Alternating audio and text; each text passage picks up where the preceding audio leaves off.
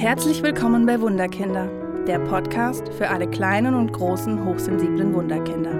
Hi, ich bin Julia Theresa Lump und zeige dir, wie du trotz der Hochsensibilität mehr Leichtigkeit in deinen Familienalltag bringst. Lass uns gemeinsam den Schatz entdecken, der in dir oder deinem hochsensiblen Wunderkind steckt. Hallo ihr Lieben, heute gibt's wieder eine neue Podcast-Folge von mir. Und zwar habe ich euch heute das Thema mitgebracht, hochsensible Kinder. Diese besonderen Merkmale musst du kennen, die musst du wissen. Und jedes Mal, wenn du sie bei jemand siehst oder spürst oder bemerkst, vielleicht klingeln dir dann die Ohren und du denkst an die Hochsensibilität. Ich freue mich sehr, dass du heute dabei bist. Wir wissen ja, dass Hochsensible circa 30 Prozent aller Menschen ausmachen und dass die Hochsensibilität eine biologische Veranlagung ist und sie vererbt wird. Das Spannende ist, finde ich, ähm, ich habe meine Praxis ja 2018 gegründet und zu dieser Zeit war die Zahl der Hochsensiblen in der Welt bei 10 bis 15 Prozent. Jetzt haben wir 2023 und wir sind bei 30 Prozent. Also es hat sich einfach verdoppelt. Ähm, und ich finde es so spannend, weil ähm, das zeigt auch genau, wie sich die Zahlen einfach entwickelt haben in der Zeit. Und ähm, ich will nicht wissen, was dann in den nächsten fünf Jahren passiert, wo wir in den nächsten fünf oder zehn oder 15 Jahren mit der Zahl der Hochsensiblen stehen. Ihr wisst hoffentlich alle, dass die Hochsensibilität keine Krankheit ist, sondern eben eine Veranlagung, wie schon gesagt. Deswegen ähm, ist auch schwierig, eine Therapie oder einen Plan für Hochsensible zu machen. Und oft ist es gar nicht notwendig, denn wenn man die Hochsensibilität früh erkennt, kann man da schon ganz viel verändern. Aber das Problem ist, wenn man es nicht erkennt, so war es ja bei mir in meiner Kindheit und Jugend. Es wurde nicht erkannt, dass ich hochsensibel bin. Und keiner konnte mir helfen. Und dann ist heute auch wissenschaftlich belegt, dass sich dann darauf Krankheiten setzen können. Das bedeutet Depressionen, Anpassungsstörungen oder auch Ängste, die einfach obendrauf kommen können, weil man im ersten Schritt die Hochsensibilität nicht erkannt hat. Stellt euch vor, Hochsensible sind wie ein Schwamm, die alles aufsaugen, im Außen, im Innen, die sich schwer abgrenzen können, die ja alles wahrnehmen, die alles aufsaugen, die alles sehen, die alles hören, die alles riechen, die alles schmecken und die sich einfach total schwer nur abgrenzen können. Und da können natürlich die Nerven komplett blank liegen, wenn man einfach nicht weiß, warum dieses Kind jetzt so ist, wie es ist. Oftmals bleibt die Hochsensibilität aber unentdeckt, ähm, bis dann Kinder oder Jugendliche plötzlich im Kindergarten oder auch in der Schule irgendwie Auffälligkeiten zeigen und nicht mehr ins System oder ins Raster passen. Und dann oft ganz schnell irgendwas getan werden muss, dass dieses Kind doch wieder ins Raster passt. Und dann kommen ganz oft die Diagnosen ADS oder ADHS auf den Schirm. Und hier möchte ich euch einfach nur mitgeben, es kann auch was anderes sein wie diese beiden Diagnosen. Ich weiß auch, dass es Kinder mit diesen reinen ADS und ADHS-Diagnosen gibt. Ich habe in meiner Tätigkeit aber oft festgestellt, dass Kinder mit einem förderlichen Umfeld, mit Übungen, mit Begleitung, mit Verhaltensänderungen die negativen Verhaltensweisen ablegen können ohne Medikamente. Und das möchte ich euch einfach ans Herz legen. Ich habe so viele Kinder bei mir begleitet, die davor ja wirklich leider oft die Hölle erlebt haben, die ganz viele Diagnosen, ganz viele Medikamente, ganz viele Kliniken auch erlebt haben und die dann vor mir stehen und sagen, hey, ich, ich weiß eigentlich gar nicht mehr, wer ich bin, warum ich hier bin und die dann durch wirklich Kleinigkeiten im Umfeld, im Verhalten verändern, in der Denkweise verändern und sich plötzlich dieses negative Verhalten, wo keiner weiß, wo es herkam, ins Positive verändert. Und jetzt komme ich zu diesen besonderen Merkmalen, die du für dich einfach im Hinterkopf behalten darfst, woran man ein hochsensibles Kind, einen hochsensiblen Jugendlichen erkennen kann. Mein erster Punkt ist, dass ähm, hochsensible Kinder auch schon sehr früh, drei bis vierjährige, ganz tiefe Fragen stellen können und auch ganz tiefe Dinge erzählen können, wo man sich so denkt, wo hast du das jetzt her? Warum stellst du dir Fragen über Leben und Tod? Warum stellst du dir so tiefe Dinge? Und wo kommt's auf einmal her? Hab ich irgendwas erzählt? Hat der Kindergarten was erzählt? Und man steht oft vor diesem kleinen Menschen ähm, wie ja, so ein kleiner Erwachsener, der einfach so tief sich in die Fragen bohrt, so tief sich in die Weltanschauung auch bohrt. Und man weiß oft gar nicht, was man noch tun soll oder vor allem, was man noch sagen kann, um dieses Kind nicht zu überfordern. Ähm, ich habe ähm, als Beispiel eine Dreijährige, mit der habe ich ähm, gespielt und ähm, über, ihre, über ihre Schleichtiere, also es war eine Mischung aus Schleich- und Überraschungseitierchen, ähm, kamen wir einfach so ins, ins Plaudern und ähm, haben wie so eine kleine Aufstellung gemacht. Und sie konnte genau benennen, warum Mama und Papa so und so drauf sind, warum die so und so viel streiten, warum Mama so schlecht schläft, warum sie deswegen vielleicht morgens beim Kaffee schlecht gelaunter ist und warum sie so dazwischen steht zwischen Mama und Papa und dass sie eigentlich so der Ringrichter im System ist. Und ich saß vor dieser Dreijährigen und dachte so, oh mein Gott, wie viel Wissen hast du in dir? Wie viel, wie viel Erkenntnis hast du in deinen frühen Jahren schon in dir, wo wirklich viele Erwachsene sich einfach eine Scheibe abschneiden könnten? Ich sage immer, es sind sehr weise Seelen in ganz kleinen Kinderkörpern. Und hier müsst ihr auch keine Angst haben, dass ihr irgendwas falsch macht oder dass ihr irgendwelche Fragen falsch beantwortet. Es geht nur darum, dass das Kind bei euch was spürt, dass es vielleicht eine Angst oder ein Gefühl spürt, was es nicht einschätzen kann und deswegen solche Fragen fragt, um euch wieder zu erspüren, wie geht denn Mama und Papa damit um? Sind die klar in dem Thema? Haben die wieder Angst vor diesem Thema?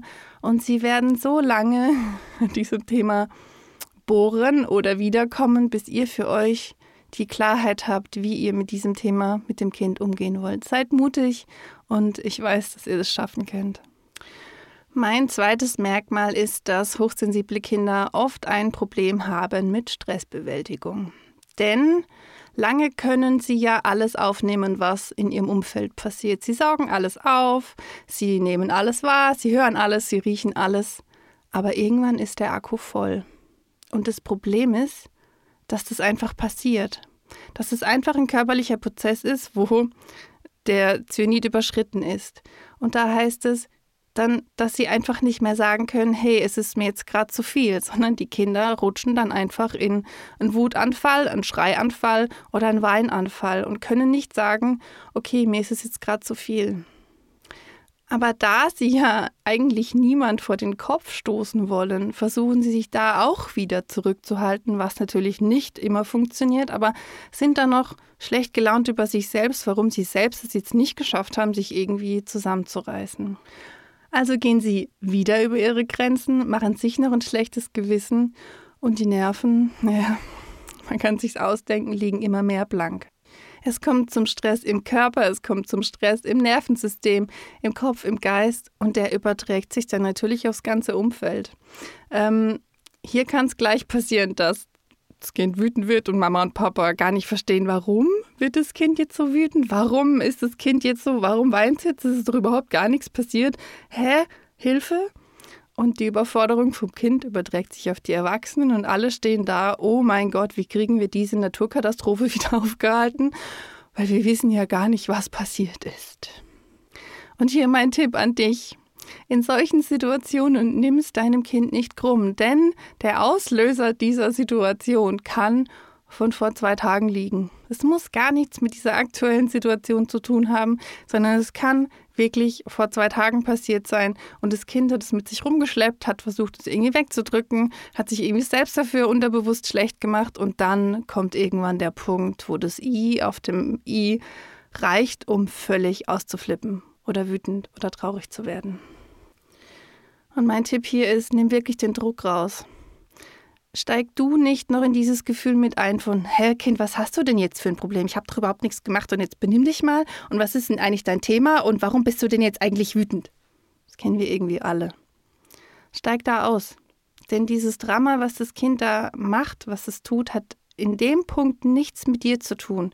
Du bist einfach nur der sichere Hafen deines Kindes, wo es weiß, hier kann ich so sein, wie ich bin. Ich habe es jetzt lange versucht, irgendwie wegzustecken, aber jetzt kann ich nicht mehr. Und jetzt brauche ich Mama und Papa, die mich im Außen auffangen und die mich stabilisieren und wo ich mich einfach mal fallen lassen kann. Und auch hier, versuch wirklich den Druck rauszunehmen. Denn wenn du hier noch den Druck erhöhst, und ich muss jetzt und Struktur. Und das kann doch nicht sein, dass das Kind jetzt schon wieder damit durchkommt. Und was auch immer. Und es kann doch jetzt nicht sein, dass es schon wieder einen Wutanfall hat. Desto mehr du hier mit Druck reagierst, umso mehr wird dein hochsensibles Kind genauso den Druck ausüben und sich eher noch in dem Wutanfall, in dem Weinanfall, in dem Schreikrampf verfestigen, weil es spürt, hey, die Mama oder der Papa, die nehmen mich gerade nicht so, wie ich bin. Die nehmen mich gerade nicht so wahr, wie ich bin. Die, die, die wollen, dass ich anders bin. Ich kann aber gerade nicht anders sein. Und hier ist der Punkt, schalte die Liebe frei in dir. Denn es ist dein Kind. Es ist dein, dein kleines Ebenbild. Und es geht hier darum, liebevoll mit dir selbst zu sein, aber auch liebevoll mit deinem Kind zu sein. Denn es gibt manche Situationen, wo man nicht mehr weiter weiß und wo es einfach nur hilft, sich auf den Boden zu setzen und zu sagen, Kind, ich weiß nicht mehr, was ich tun soll.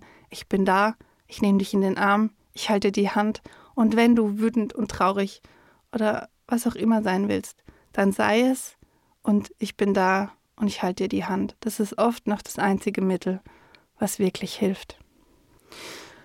Und nach solchen Situationen überprüf mal, hat dein Kind gut geschlafen, hat dein Kind genug gegessen, hat dein Kind genug getrunken. Denn diese Faktoren können natürlich den Stresspegel erhöhen und du kannst hier im Vorhinein einfach Dinge ausschließen, damit es erst gar nicht so hochkocht. Und jetzt habe ich noch ähm, ein drittes Merkmal, ähm, was ich total spannend finde, denn ähm, die plötzlichen Veränderungen die plötzlichen Veränderungen, die einfach aufkommen. Ob das jetzt ist, die Socken sind kaputt oder im Kindergarten fehlt der eine Schuh oder ähm, es regnet jetzt draußen und es ist nicht mehr wie beim, beim Ankommen im Kindergarten Sonnenschein. Dann kann es hier sein, dass dein hochsensibles Kind mit der völligen Überforderung, mit einem Wutanfall, mit einem Schreianfall, so wie vorhin auch, und einem, einem Heulanfall einfach reagiert, ähm, weil es mit der Veränderung gar nicht klarkommt. Und bedenke hier, du bist erwachsen und du kannst als Erwachsener mit dieser Situation umgehen. Du hast es schon erlebt in deiner Kindheit, in deiner Jugend, du hast es als Erwachsener schon erlebt, dass es manche Situationen gibt, wo du nichts dran ändern kannst. Also du hast deine Strategien schon entwickelt, aber dein hochsensibles Kind hat die noch nicht entwickelt und deswegen hat es einfach so eine große Angst, so einen großen Respekt davor, dass Dinge einfach nicht so sind wie immer. Da kommt eine Angst hoch, da kommt eine Überforderung hoch, da kommt ein, oh mein Gott, ich weiß gar nicht, was ich noch tun soll. Oh mein Gott, ich schaffe das nicht. Oh mein Gott, Hilfe. Ich, ich weiß gar nicht, was ich noch irgendwie tun soll, um die Situation gut meistern zu können. Und jetzt stell du dir mal vor, es passiert irgendwas ohne Vorwarnung und du weißt nicht, was du tun kannst. Da kommt auch bei dir die völlige Panik und die völlige Überforderung. Und genauso ist es bei deinem hochsensiblen Kind auch. Wenn plötzlich eine Veränderung im Außen passiert, wo du dir denkst, äh, ja, dann gehen wir halt nur mit einem Schuh nach Hause oder ja, dann spannen wir halt den Regenschirm auf. Da siehst du, du hast schon Strategien entwickelt. Und ich möchte, dass du hier liebevoll mit deinem Kind bist, denn dein Kind lernt natürlich besser Strategien zu entwickeln, wenn es ein Umfeld hat, was dann entspannter ist und nicht, wenn es noch von außen an Druck bekommt, weil dann natürlich Angst und Panik entsteht und für den Lerneffekt natürlich total negativ sich entwickeln kann. Und mein Tipp an dich, speziell an dich, damit du entspannter in den Situationen reagieren kannst, ist das Einfachste, was es gibt und zugleich das Schwierigste, was es gibt, das Atmen.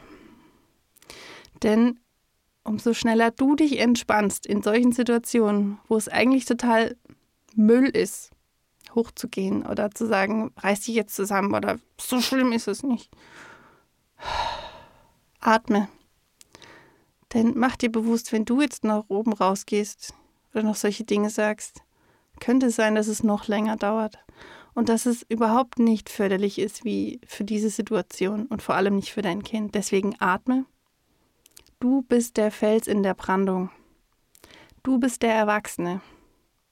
Und du hast diese Situation in deinem Leben schon gemeistert. Geh in deine Kraft als Erwachsener und atme. Nimm dein Kind in dieser Situation raus, in eine ruhige Umgebung. Bleib im Kontakt, nimm Körperkontakt auf und lass dein Kind seine Emotionen zeigen und sei da und fang es auf. Und wenn dein Kind das lernt, dass es bei dir einen sicheren Hafen hat, wo es lernt, Mama und Papa haben einen Plan, auch wenn ich noch keinen habe, dann kann sich diese Unsicherheit und die Angst und die Panik im Nervensystem Stück für Stück beruhigen. Ich danke dir, dass du heute bei dieser Podcast-Folge dabei warst. Und ich freue mich sehr auf weitere Podcast-Folgen in 2023. Ich wünsche dir von Herzen alles Gute. Mach's gut! Hat dir der Podcast gefallen? Oder hast du Themenwünsche und Fragen zu deinem hochsensiblen Wunderkind? Dann schreibe mir gerne auf meine Homepage wunderkind-karlsruhe.de oder hinterlasse mir eine Nachricht auf Facebook und Instagram unter Wunderkind Karlsruhe. Ich freue mich sehr, dass du hier bist. Alles Liebe, deine Julia Theresa.